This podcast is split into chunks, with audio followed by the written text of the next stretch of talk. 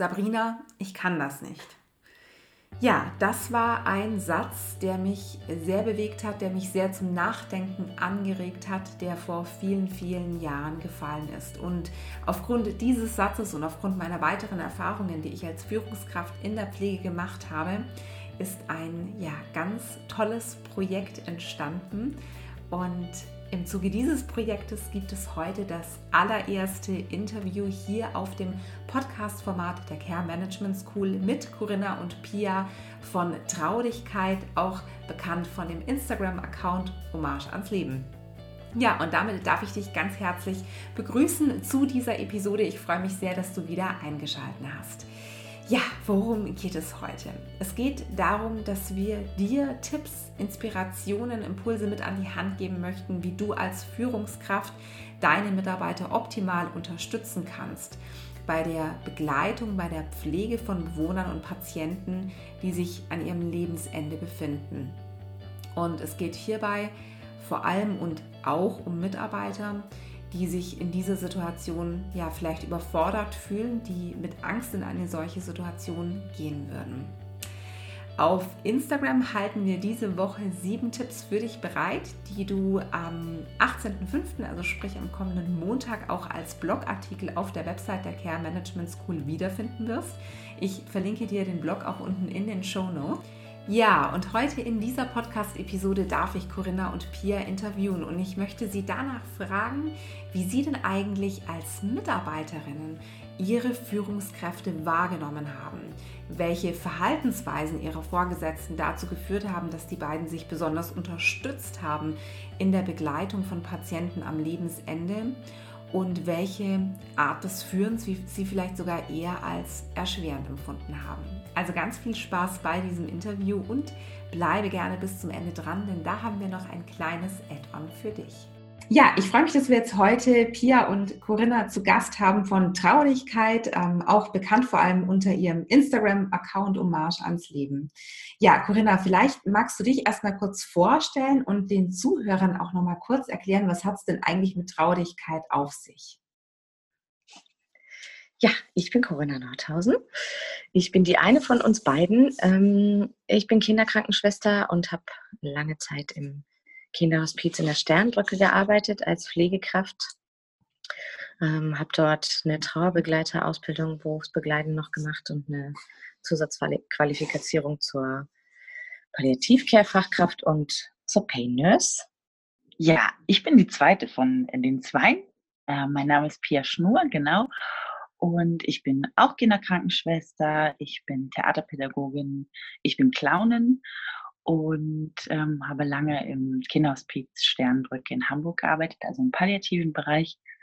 Und das ist auch so das, ähm, ja, mein Herzensthema, die Arbeit, wo ich angekommen bin, wo ich mich wohlfühle und auch der gemeinsame Start von Corinna und mir. Und das, was uns in der Arbeit bis heute verbindet, ähm, die Vision, dass es viel mehr Menschen, als es jetzt gerade ist, ähm, ermöglicht wird, bedürfnisorientiert zu sterben, beziehungsweise da, wo unser Fokus jetzt drauf liegt, ist eben auch bedürfnisorientiert zu begleiten. Wir haben Traudigkeit gegründet ähm, aus der Situation heraus, dass wir beide in Elternzeit sind und dass wir überlegt haben, wie geht es danach weiter, dass wir beide absolute Freigeister sind und dass es uns wichtig war, unser Familienleben weiterhin so zu gestalten, wie, wie wir uns das wünschten.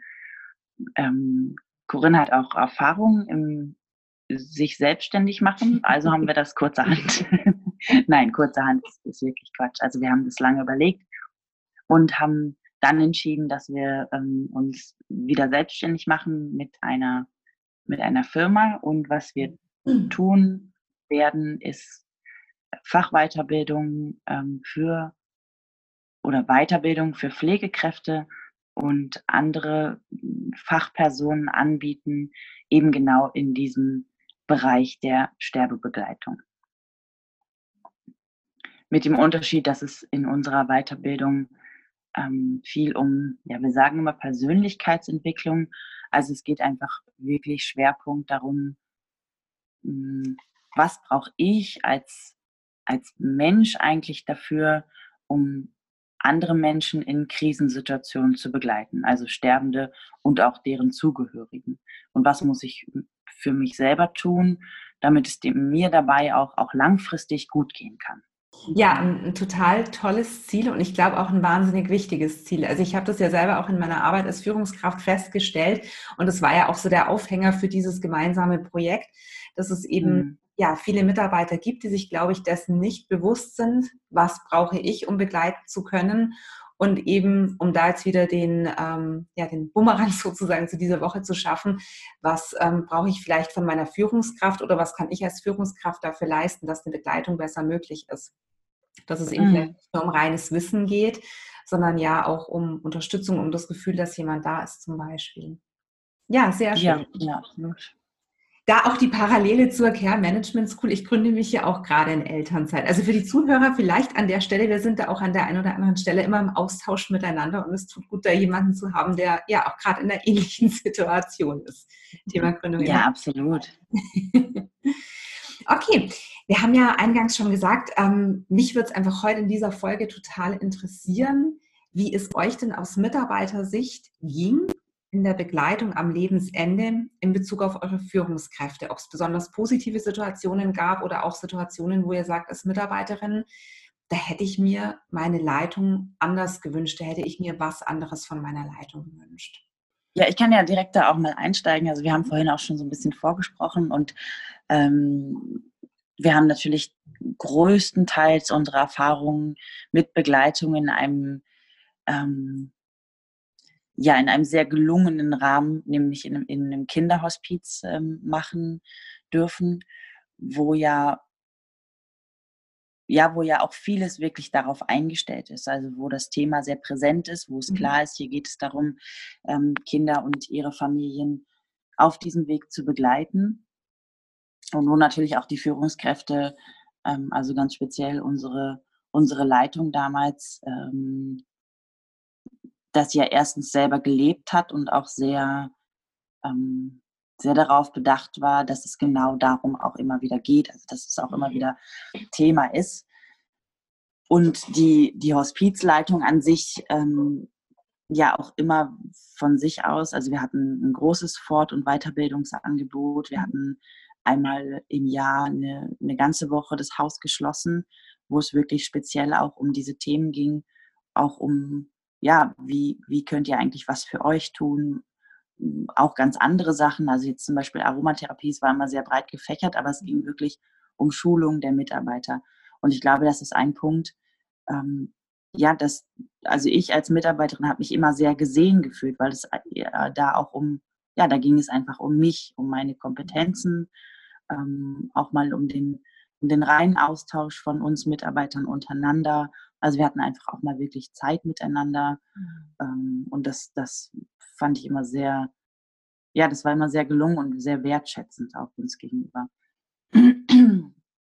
Und ähm, ja, ich kann, ich kann mich gut an meine Anfänge in der Arbeit, in der Begleitung erinnern und meine damalige Leitung. Das ist sicher jetzt auch ein ein sehr spezieller Fall bei mir. Das, ja, es ist einfach mhm. so. Also wir sind bis heute gut befreundet und ähm, ich war, ja, ich war Anfang 20. Das war auch das erste Mal wirklich so in meinem Leben, dass ich so sehr und auch ähm, so intensiv mit dem, mit dem Thema Tod und Sterben und vor allen Dingen natürlich auch das Sterben bei Kindern ähm, konfrontiert wurde und ich hatte jeglichen Rückhalt, den ich mir hätte wünschen können. Ähm, aus der, der damaligen Perspektive. Im Nachhinein und daraus entstehen auch bei uns gerade ganz viele Gedanken, ähm, gibt es schon Sachen, ähm, die mir, glaube ich, nachhaltiger noch geholfen hätten. Also für das ist schwer, schwer zu erklären. Ähm, also ich habe damals ganz viele, ganz viel emotionale Unterstützung von meinen Kollegen bekommen und auch von meiner Leitung vor allen Dingen. Ähm, ich konnte mit jeder Frage an sie herantreten. Und was ich ganz wichtig fand, ist, dass sie sehr präsent war. Also gerade in meinen Anfangszeiten, ähm, so in der Einarbeitungszeit, dass es wirklich auch immer wieder von ihr die Frage kam, so wie geht es dir? Ähm, was macht die Arbeit gerade mit dir? Kommst du mit den verschiedenen Dingen zurecht? Also das hatte, das fand ich ganz wichtig, ähm, weil da auch wieder so ein gesehen, also ich war gesehen mhm. und auch ehrlich gefragt. Ne? Also ich hätte alles antworten können und es wäre erstmal so okay gewesen. Es war ein ganz offener Raum, ähm, in dem diese Frage so gestellt wurde. Ja, und aus der heutigen Perspektive, viele Jahre später, viele Jahre später, also ähm, denke ich, äh, dass es wichtig gewesen wäre, hm, also häufig fällt ja der Satz und auch gerade kenne ich den von Leitungen, du musst auf dich aufpassen. Mhm. Und das, das war ein Satz, den konnte ich mit Anfang 20 nicht füllen. Mhm. Also was bedeutet das eigentlich auf mich aufpassen? Ähm, ich wollte meine Arbeit gut machen. Ich habe meine Arbeit auch gut gemacht und ich habe die unglaublich geliebt und ich habe die zu 150 Prozent gemacht. Und ich habe auch gedacht, dass ich auf mich aufpasse, weil ich, mir ging es ja gut. Und ähm, ja, aber ich konnte das nicht so richtig füllen. Ich glaube, im Nachhinein hätte ich da konkret Dinge so an die Hand gebraucht. Worauf, worauf soll ich denn achten? Ne? Also, ähm, und ja, ist es eigentlich okay, dass ich jetzt traurig bin oder ha, habe ich nicht auf mich aufgepasst? Also solche Sachen. So, ich glaube, das ist, das sehe ich schon als Leitungsaufgabe, das auch konkret zu formulieren und, und ähm, ja, den Mitarbeitern das so an die Hand zu geben. Definitiv auf jeden Fall. Ähm, Im Laufe der, der sieben Tipps werden wir in dieser Woche auch ein bisschen darauf eingehen, dass ich eben nicht davon ausgehen kann, dass alle Mitarbeiter denselben Kenntnisstand haben. Und das passt auch da ganz gut dazu. Mhm. Nicht jeder Mitarbeiter versteht unter Pass auf dich auf dasselbe oder kann das eben, mhm. wie du schon gesagt hast, mit denselben Dingen füllen. Gerade vielleicht auch Mitarbeiter, die noch sehr jung sind, die frisch, frisch examiniert sind oder vielleicht auch Mitarbeiter, die ähm, das sehr, sehr jahrelang sehr intensiv und gut gemacht haben, die tolle Begleitungen gemacht haben und dann vielleicht auf einmal auch einen persönlichen Fall haben, der sie total aus der Bahn wirft und der vielleicht dann dazu führt, dass sie sich eben nicht mehr distanzieren können. Ja, also mhm. einen ganz, ganz wichtigen Aspekt. Was, ähm, was hätte deine Leitung dir denn sagen können in dem Fall, was dir da noch besseres vermitteln oder helfen hätte können? Kannst du das benennen? Mhm.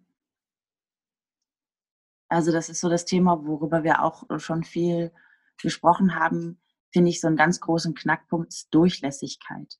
Also hm, wie, ja, wie kann ich eigentlich mit solchen emotionalen, mit solchen, ähm, ja, auch teilweise wirklich schrecklichen Dingen umgehen, ohne dass ich sie jetzt ähm, einfach abwehre, weil ich glaube, mhm. das, das ist keine Möglichkeit. Ich kann nicht einfach sagen, ja, das geht mich alles nichts an, ähm, weil es ist ja nicht so. Und gleichzeitig, hm, also wie kann ich es erleben, ohne hm, dass ich es alles bei mir behalte? Mhm, mh. Also ja, und da finde ich diesen Knackpunkt, dieses Wort, sich damit auseinanderzusetzen, dass ich, dass ich durchlässiger werde. Also Dinge an mich ranlassen und dann aber auch wieder loslassen.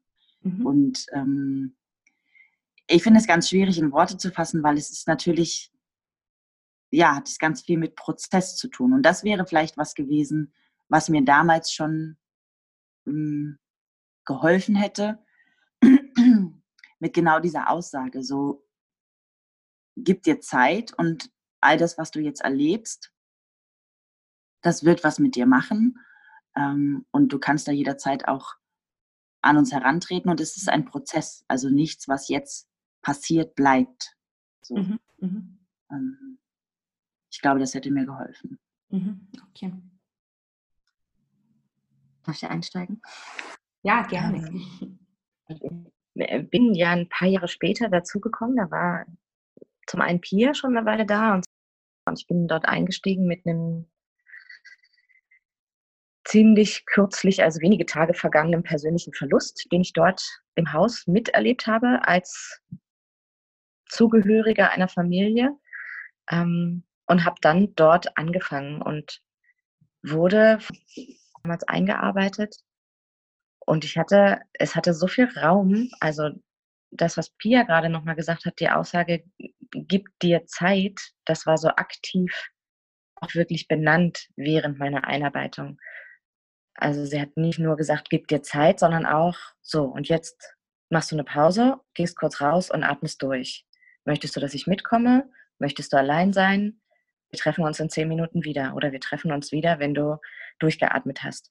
Diese, diese konkrete Anleitung dazu mhm. und, und auch mh, hm, das wirklich Zeit einräumen, dass ich weiß, das ist jetzt total okay. Ich weiß, dass sie jetzt hm, meine Arbeit mit übernimmt, nicht unbedingt in der Einarbeitungszeit, aber was ich dann auch später als Mitarbeiter ähm, haben kann, dass, dass mich jemand losschickt. Ich weiß, die übernehmen jetzt meine Arbeit, aber ich habe wirklich das Gefühl, das ist okay. Und sie tragen das mit mir mit. Ähm, das war so das eine, was, was mir persönlich sehr geholfen hat und auch ähm, in den Übergaben zu erleben. Das war ein Team von einigen sehr erfahrenen Mitarbeiterinnen und Mitarbeitern und zu erleben, wie sie ihre Gefühle dort ausleben in den Übergaben, in den Gesprächen, die dort stattfinden und gleichzeitig zu erleben, dass die Leitung dem auch wirklich Raum gegeben hat. Da gab es kein auf die Uhr gucken, so wir haben jetzt eine halbe Stunde Zeit für die Übergabe, sondern es hatte einfach Zeit. Wenn jemand dort mhm. saß und geweint hat, war ich am Anfang so, oh krass, die sitzen hier und weinen. Und, und alle hören zu und alle geben diesem Raum gerade. Das, das hat mir wirklich vermittelt, dass ich das auch darf. Damit musste das für mich gar nicht unbedingt ausgesprochen sein, so wie Pia mhm. das gerade nochmal für sich benannt hat, sondern ich, ich habe einfach dieses Gefühl vermittelt bekommen, dass die das wirklich leben und dass ich das auch darf, dass ich das für mhm. mich auch nehmen darf. Und somit hat es eine gewisse Zeit ähm, an Eingewöhnung auch wirklich gebraucht, aber dann habe ich angefangen, mich auch rauszuwagen mit meinen Fragen, mit meinen Bedenken, mit meinen Sorgen ähm, und wusste, oder ich hatte selten das Gefühl, ich habe mich selten blöd gefühlt oder unprofessionell gefühlt. Mhm. Ähm, mit mit diesem Gedanken, oh, ich muss das doch jetzt eigentlich können oder ich, ich muss da jetzt was liefern, ich fange jetzt frisch an, ich muss zeigen, wie, wie professionell und gut vorbereitet ich bin. Und das, das eine hatte mit dem anderen einfach wenig zu tun. Ich wurde gewertschätzt für die Professionalität meiner Arbeit und gleichzeitig ähm, konnte ich auch die Momente zeigen, wo, wo ich überhaupt nicht ähm, kontrolliert war, zum Beispiel. Mhm. Ähm, und dann gab es ich bin mir gar nicht mehr sicher, wie lange die Einarbeitungszeit war, sechs Wochen. Sechs Wochen, also auch ein, ein relativ langer Zeitraum. Und nach diesen sechs Wochen hat, ähm, gab es ein Gespräch mit der Leitung und mit der Kollegin, die mich eingearbeitet hat, mit der Frage, wärst du jetzt an diesem Punkt bereit, eine Begleitung zu machen, eine Finalpflege zu machen? Und ich hatte so ein ganz klares Nein. Und auch da habe ich so ein, ähm, wusste ich genau, dass ich das sagen kann. Mhm, mh. Also sie haben mir diese Offenheit entgegengebracht, das zu sagen, obwohl genau das meine Aufgabe ist, mhm. dort auch Finalpflegen zu machen, mhm. Familien zu begleiten. Und, und dann war das okay. Dann, dann gab es eine Frage dazu, warum ich mich nicht bereit fühle und was ich brauchen würde, damit es gut für mich wäre. Darf ich fragen, was ja, deine Antwort war? Warum ich mich nicht bereit fühle? Mhm. Oder was du dazu brauchen würdest, das würde mich noch viel mehr interessieren. Wenn du das mit uns ähm. teilen magst. Ja, ja, ich brauchte Zeit. Also ich habe von mir geglaubt, dass ich das emotional noch nicht tragen kann. Mhm. Und ich, ich brauchte einfach einen Moment Zeit, um, um diese Sicherheit für mich zu bekommen. Mhm. Ähm, was, was bei mir einfach auch immer eine Rolle gespielt hat, lange Zeit auch, wenn ich schon in Begleitung war oder zu der Zeit, wo ich schon in Begleitung war, dass ich dachte, oh, ich, mh, hm, was ist, wenn die Eltern mich was fragen, was ich nicht beantworten kann? Oder was ist, wenn die ähm, mich was zu Medikamenten fragen und ich kann die Antwort nicht, ich kann jetzt nicht aus mitten aus so einem emotionalen Gespräch rausgehen und sagen, hey, kannst du mal kurz als Kollegin mit mir kommen? Ich war mir meiner hm, dem, dem Gewicht meiner Worte so bewusst und hatte immer Sorge, was Falsches zu sagen und das zu hinterlassen bei den Eltern und damit irgendwie was kaputt zu machen oder was, hm, ja, was in die falsche Richtung zu lenken. Mhm. Und das hat mir. Ja, wenn ich da kurz einhaken darf, ich glaube, was wir auch immer wieder uns bewusst machen müssen, dass es einfach während der Ausbildung ja so ein mini kleines Thema nur ist, dass wir also als selbst, also dass wir als Fachkräfte häufig auf diese Situation, auf diese Art von Arbeit, eben Sterbebegleitung, überhaupt nicht vorbereitet sind. Und deshalb glaube ich, dass es ein hohes Maß an, ähm, an Erfahrung erstmal braucht. Und die kriege ich durchs, ja, ich schaue zu, ich gucke, wie andere das machen, ich ähm, lerne darüber, ich gehe in erste Gespräche. Aber ja, es ist ja wirklich was, was man erstmal auch neu lernen muss. Ja. Und nur weil ich, weil ich Krankenschwester bin oder Krankenpfleger oder Kinderkrankenschwester, ähm, ja, kann ich das eben nicht. Also ich habe gelernt, wie, ich habe ganz viel gelernt, aber dieses Thema kommt doch leider nach wie vor sehr kurz in der Ausbildung. Und ich glaube, dass das ja. aber was ist, wenn ich da noch kurz einhaken darf, was Führungskräfte auch ihren Mitarbeitern bewusst machen müssen. Also nicht im Sinne von, du mhm. kannst ja noch nichts, sondern da gibt es noch ganz, ganz viel, was, was wir gemeinsam lernen können. Und es ist total okay, nach, dass du jetzt nach der Ausbildung noch nicht alles wissen kannst. Also ich muss sagen, dass es tatsächlich nur so wenige Tage in der Ausbildung sind. Das war mir gar nicht so bewusst, aber wenn ich jetzt mal reflektiere, ich habe neulich echt mal meine Unterlagen hergesucht, wie wenig Stoff wir da gemacht haben also für mhm. mich hat mhm. das Gefühl in, der Ausbildung schon einen großen Raum eingenommen. Und wenn ich aber merke, was ich jetzt ja in den letzten Jahren einfach für Situationen hatte, mit denen ich konfrontiert worden bin, dann reicht es natürlich in keinster Weise, um als frisch examinierte Person sicher alleine in eine solche Begleitung gehen zu müssen. Und das mhm. ist sicher auch nicht. Also ich glaube, dass das auch nochmal ein ganz wichtiger Punkt ist, der von Seiten der Führung unbedingt thematisiert werden muss. Und ja. genau, genau das kam bei mir auch als Rückmeldung. Du, mhm. du musst es nicht sicher und alleine machen, sondern mhm. wir machen das gemeinsam. Und wenn du bereit bist, in dieser Schicht diese Aufgabe zu übernehmen, hast du trotzdem noch jemanden in deinem Hintergrund, ähm, den du fragen kannst. Du machst das mhm. nicht alleine. Wir sind darauf angewiesen, dass du zu uns kommst und uns auch ähm, eine Rückmeldung gibst. Mhm. Ähm, und genauso gucken wir auf dich, aber du bist in dieser Situation nicht alleine. Und das musste ich dann wirklich über den Weg erfahren, den ich gegangen bin. Also da waren die Worte das eine, die mir primär eine Sicherheit gegeben haben und dann musste ich es aber wirklich auch erfahren.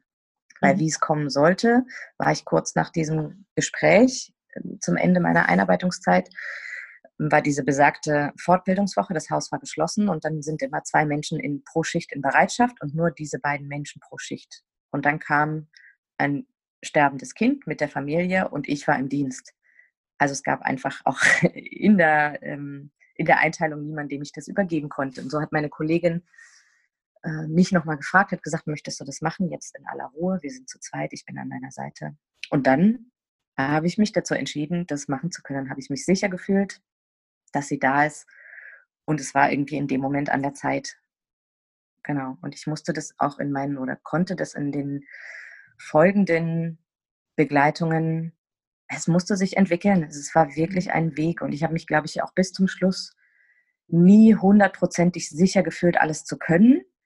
Aber ich habe mich immer sicher gefühlt, zu wissen, an wen ich mich wenden kann. Mhm. Und je mehr Begleitungen ich gemacht habe, umso, ähm, ja, umso sicherer wurde ich und umso, umso besser wusste ich, damit umzugehen wo ich Hilfe herbekomme, wie ich, wie ich bestimmte Dinge formuliere. Mhm. Ähm, es ist so ein bisschen wie behütet ins kalte Wasser springen. Also ich muss erst mal losgehen, ne? sonst, sonst kann ich es nicht lernen. Ja, schön gesagt, ja, wahre Worte. Du hast ja ähm, gesagt, du bist Kinderkrankenschwester. Hattest du denn vor dieser Stelle auch schon Berührungspunkte mit dem Thema Sterben und Tod? das war das erste Mal, dass ich mich wirklich damit auseinandergesetzt mhm. habe. Mhm. Ähm, wenn ich zurückdenke, ich habe in einer ambulanten Intensivpflege gearbeitet und da gab es sicherlich viele Berührungspunkte, aber ich habe sie nicht gesehen oder wollte, konnte sie nicht sehen.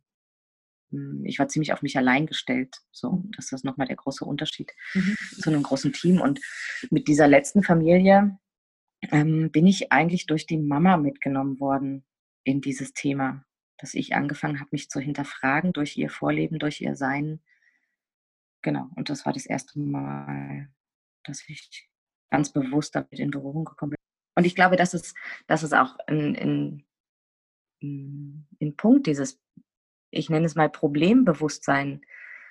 Es gibt bestimmt noch ein hübscheres Wort dafür, aber dass wir, dass Fachkräfte eigentlich nahezu täglich hm, damit konfrontiert sind, mit dem Sterben, mit dem Weg zum Lebensende, weil das, ist, das Sterben passiert nicht von heute auf morgen. Das ist ein langer Prozess, der irgendwann einsetzt und dann ähm, ist es nicht immer ganz klar sichtbar und, und ist nicht klar definiert.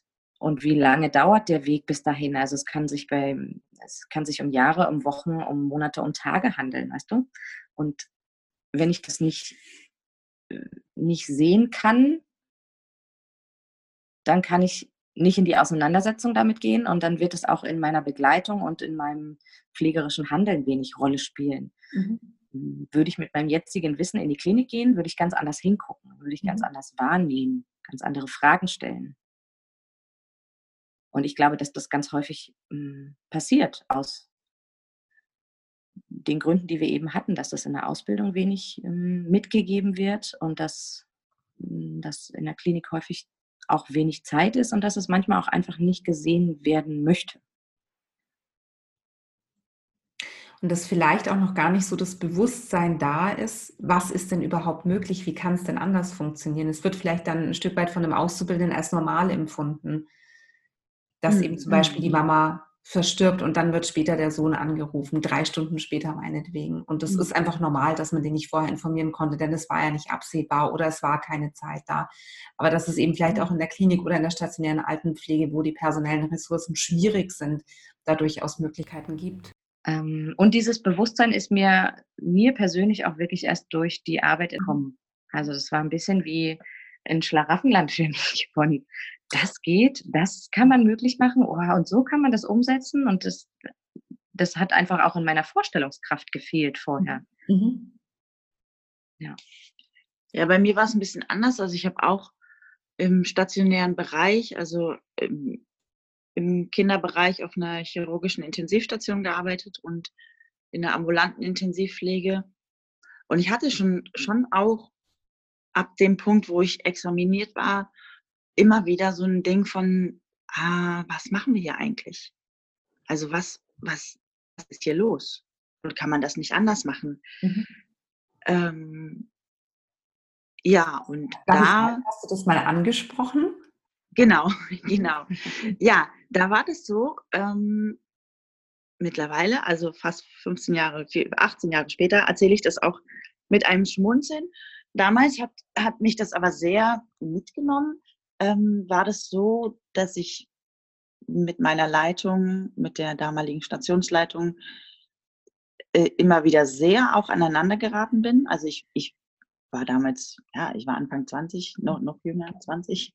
Und ich war dann noch sehr vorsichtig auch mit meinen Aussagen. Und ich habe nie gesagt, das kann ja nicht sein oder, sondern ich habe wirklich angefangen zu fragen, vorsichtige Fragen zu stellen. Und ich glaube, ich bin damit schon so weit in ihre Komfortzone reingekommen, ähm, ja, dass es, dass es nach knapp zwei Jahren für mich nicht mehr möglich war, da zu arbeiten, weil vor allen Dingen auch die Beziehung zwischen mir und der damaligen Leitung so angespannt war, dass es nicht, nicht möglich war. Ähm, ja, und diese Erfahrung ähm, hat mir einfach so gezeigt, dass ich glaube, als Leitung ist es so wichtig, auch in einer, hm, ja, ich denke, es ist schon auch eine Vorbildfunktion, ähm, aber vor allem in einer, in einer Offenheit zu sein. Also gerade für, für junge Kollegen und Kolleginnen, aber auch für jeden anderen, ähm, also ich muss ja nicht mit allem mitgehen und ich muss auch nicht alles gut finden und ich muss auch nicht jede Frage beantworten können. Aber eine Offenheit für, weil hinter jeder meiner Frage war ja auch eine Sorge. Mhm. Also, mh, hm, warum tun wir bestimmte Dinge so oder so? Und kann es nicht sein, dass so? Mhm. Ähm, und natürlich bin ich auch so ein Weltveränderungstyp. Mhm. Ähm, ich hätte aber gar nicht alles verändern müssen, aber ich hätte eine Antwort auf meine Frage gebraucht. Also ein ehrliches, das kann ich dir nicht sagen. Ähm, ja, das, das wäre dann so gewesen. Das wäre erstmal eine Antwort gewesen und nicht so ein. Es wäre eine Antwort gewesen und vor allen Dingen auch ein Gefühl von, ich habe dich gehört. Mm, mm. Und kein Abtun, das mache ich nicht so. Mm. Haben wir schon immer so gemacht. Mhm. Mm. Und das ebnet ja dann, ähm, oder das kann ja dann den, den Weg für weitere Gespräche ebnen, für ein gemeinsames sich entwickeln oder auch für ein klares, da kann ich mit dir nicht weitergehen, ähm, so möchte ich das nicht tun, aber, aber schon allein die Beantwortung einer Frage, das Beantworten einer Frage, das Aufnehmen des Gefühls, die Rückfrage, hast du Sorge, das macht dir so viel Raum auf und ebnet so viele Möglichkeiten für beide Seiten. Absolut. Und es müsste ja dann in so einem Fall nicht eins zu eins der Weg der, der Mitarbeiterin gegangen werden und auch nicht vielleicht eins zu eins der Weg der Führungskraft. Man könnte ja versuchen, ja eben einen, einen gemeinsamen, einen neuen Weg zu finden. Mhm. Aber das erfordert natürlich Offenheit für Neues und ja, dass Mhm. vielleicht eine alteingesessene Führungskraft, die da jetzt jemanden hat, frisch examiniert, der plötzlich ganz viele kritische Fragen stellt, ja erstmal Mhm. verunsichert ist und das schnell abtut, ist mit Sicherheit nicht richtig. Aber ja, ich glaube, dass viele sich so verhalten. Mhm. Leider, ja. Und mh, ja, ich habe gerade den Gedanken dazu, dass sich diese Leitung ähm, eventuell auch in ihrer eigenen Kompetenz angegriffen gefühlt hat oder gesehen Ja, hat. Ne? Jetzt kommt der Jungspund und sagt mir, wie es gehen kann. Und wie Pia meinte, es war ja gar nicht ähm, der Hintergrund ihrer Frage, zu sagen, das läuft hier falsch und ich möchte, dass das anders geht, sondern ein wirkliches, ehrliches Interesse. Äh, mein Gefühl stimmt hier irgendwie nicht. Wie können wir da was daran ändern? Und dann kommt es ganz klar auf eine Formulierung an, Sender und Empfänger. Ne? Ähm, es war ja noch nicht mal der Wunsch nach Veränderung. Also der stand natürlich auch irgendwo dahinter. Aber erstmal war es ja wirklich nur die ehrliche ähm, Frage aus Interesse. Warum machen wir das eigentlich so? Also was hat es für Hintergründe? Ich möchte verstehen, was ich tue und warum ich es tue. Und ähm, ja, und jetzt jetzt g- ganz banales Beispiel, weil, weil es war gar nicht so revolutionär. Ne? Ich wollte, ähm, also ich habe nicht, nicht gefragt, warum muss sich der Chefarzt eigentlich nicht die Hände desinfizieren, wenn er in das Zimmer mit dem Kind mit dem MRSA-Keim geht. Das ist mir wohl aufgefallen, aber das habe ich mich damals nicht getraut zu fragen, sondern ich habe gefragt, könnten wir nicht vielleicht ähm, diese hässliche Styropordecke mit ein paar Bildern bekleben, weil viele unserer Patienten und Patientinnen halt für lange, lange Zeit flach auf dem Rücken liegen müssen. So, die sind klein und die gucken den ganzen Tag eine weiße Decke an. Wäre das nicht eine Möglichkeit? Würde ich auch übernehmen. So. Ähm, ja, und das me- meine ich halt so mit eigener Komfortzone. Also ich glaube, ich war noch nie Führungskraft und vermutlich werde ich es auch nicht, außer bei, also nein, das stimmt ja gar nicht. Ich bin ja jetzt Führungskraft. Ähm, und ich glaube, wenn man, natürlich hat man eine, eine hohe Verantwortung und ähm, ja, und ich glaube, es ist, es ist einfach so wichtig, ähm, dass man sich selber auch immer wieder reflektiert und wirklich auch sich wagt, Schritte aus seiner eigenen Komfortzone rauszugehen. Mhm. Auch wenn das manchmal bis zu schmerzhaft ist. Ne? Mhm. Ich glaube, es lohnt sich einfach. Und was dann aber auch passieren kann, ist, dass dieser Schmerz eine Last, eine Unsicherheit auf, auf viele Schultern verteilt werden kann. Also in dem Moment, wo die Führungskraft mir die Tür öffnet für meine Fragen und für meine Vorschläge, für meine Gedanken, kann ich mich als, als Pflegekraft aufrichten und bekomme den Zuspruch, den Mut, mir eigene Gedanken zu machen, selbstständig zu denken und Ideen zu entwickeln. Ob die umgesetzt werden können oder nicht, steht auf einem ganz anderen Blatt Papier. aber das macht mich erstmal selbstbewusst und das macht mich zu einem ganz anderen Mitglied eines Teams als das Mitglied, was sagen muss oder tun muss, was von oben kommt oder wo, wo einfach auch ein gewisser Deckel dann drauf ist. Ne? Ähm, und, und damit hat einfach das Team gemeinsam Platz zu wachsen, Raum zu wachsen und, und das, was es zu tragen gibt, und in der Sterbebegleitung gibt es so viel zu mhm. tragen, auf viele Schultern zu verteilen. Ja, und ich glaube, wenn ich, weil du es eben so benannt hast, wenn ich deckel, dann muss ich mir klar machen, aus welcher Motivation heraus ich das tue. Mhm. Weil ich glaube, es gibt durchaus Situationen ähm, für Führungskräfte, wo das, natürlich kommt es da auch auf die Art und Weise an, aber wo das von, vonnöten ist. Mhm. Wenn ich aber deckel aus einer eigenen Angst heraus, ich könnte als unfähig oder unwissend oder ähm, sonst irgendwas dastehen, dann muss ich das doch vielleicht nochmal reflektieren und sagen, nee, dann nutze ich doch die Ressourcen, die ich habe, nämlich meine Mitarbeiter und deren Ideen ähm, und wir, wir wachsen da gemeinsam dran. Mhm. Also ich denke, da gibt es einfach auch einen, einen, großen Unterschied. Ich glaube, das, das passt vielleicht auch ganz gut jetzt hierzu. Ja, nichts stärker ist wie eine Vision, die gemeinsam entwickelt wird. Ja, wenn eine Führungskraft ihre eigene Vision vorgibt, machen die Mitarbeiter vielleicht mit, weil es ja ihr Job ist oder weil die Führungskraft nun mal die Führungskraft ist und den Ton angibt. Aber die Mitarbeiter werden niemals so Feuer und Flamme dafür sein, niemals so mitziehen, wie wenn es wirklich eine gemeinsame Vision ist. Und gerade in dem Bereich kann man ja von den Gedanken, von den Ideen, also da gibt es ja auch wirklich ganz viel ja, Kreativität, die man damit einbringen kann, unglaublich vom Team profitieren. Und, und wie du, ich glaube, Corinna was jetzt gesagt hat, ähm, das ist ja auch schön, das auf die Schultern verteilen zu dürfen als Führungskraft. Mhm.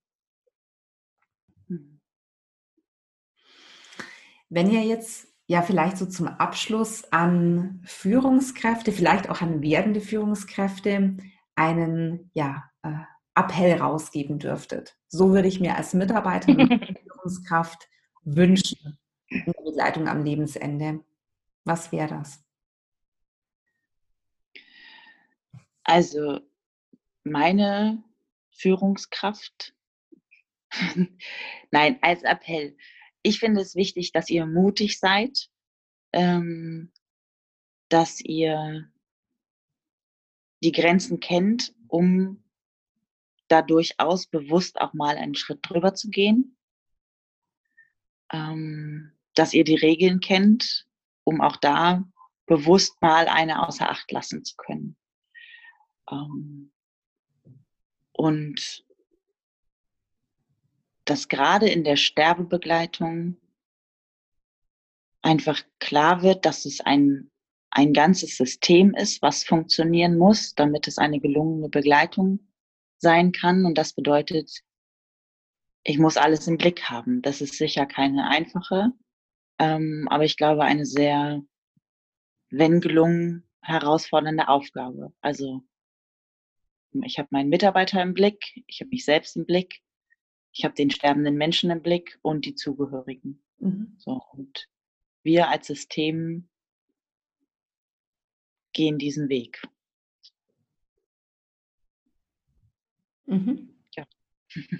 Schön gesprochen. Corinna, hast du auch noch einen Appell? Also man nicht ganz so hübsch ausformulieren wie die Pia das kann. Ähm, aber was ich ganz spontan auf jeden Fall im Kopf und im Herzen hatte, ist, dass ich mir eine Führungskraft wünsche, die mir, die mir Halt und gleichzeitig Flexibilität gibt. Mhm. Also ich brauche sie tatsächlich auch, um mir einen Rahmen zu geben. Dafür ist sie meine Leitung. Und dieser Rahmen bedeutet auch gewisse Grenzen für mich, bis hierhin und nicht weiter. Mhm. Ähm, und gleichzeitig wünsche ich mir, in meinen Bedürfnissen gesehen zu werden und eine Flexibilität zu spüren. Wir können darüber nachdenken, wir können darüber reden, wir können gucken, was wir entwickeln können. Mhm. Ich sehe schon, wir hätten nicht die gleiche Führungskraft.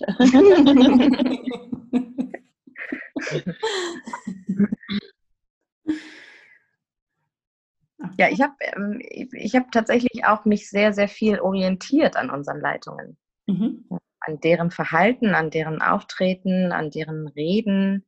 Und ähm, als es ein gewisses Maß an Sicherheit für mich erreicht hatte, konnte ich anfangen, rauszutreten. Das, was Pia gerade gesagt hat. Ähm, ich kannte die Regeln und die Grenzen und dann mhm. habe ich gewagt, von diesem Punkt einen Schritt weiter zu gehen und mich mutig voranzuwagen. Aber erstmal brauchte ich sie tatsächlich, um mir, mhm. Äh, um mich daran zu orientieren, wo eigentlich der Weg hingeht. Ja, also ein Stück weit Leitung, die da einfach auch als Vorbild fungiert hat in ihrem Verhalten, in dem, wie sie begleitet. Ja, ja mhm. definitiv. Ja, dann möchte ich mich jetzt einfach bei euch für das tolle Gespräch bedanken. Ich habe jetzt gar kein Zeitgefühl. Ich sehe zwar die Uhrzeit, aber ich weiß jetzt nicht, wie lange es gegangen ist. Ich glaube, dass ganz, ganz viele wertvolle Impulse dabei waren für unsere Zuhörer. Ich möchte mich bei euch bedanken, dass ihr euch die Zeit genommen habt, auch wenn technisch dieses Interview unter einem relativ schlechten Stern stand. Aber wir haben es jetzt geschafft mit ja, ganz, ganz tollen Inhalten. Ja, vielen, vielen Dank an euch. Ah, danke für die Einladung, Ila. Ja. ja, wenn ihr jetzt noch Fragen an uns haben solltet, dann dürft ihr uns die natürlich sehr, sehr gerne zum Beispiel über Instagram, über die Direct Message Funktion stellen. Außerdem möchten wir euch noch darauf aufmerksam machen, dass wir am 18.05. die genaue Uhrzeit erfahrt ihr natürlich auf Instagram live gehen werden und da sehr, sehr gerne eure Fragen rund um dieses spannende Thema beantworten.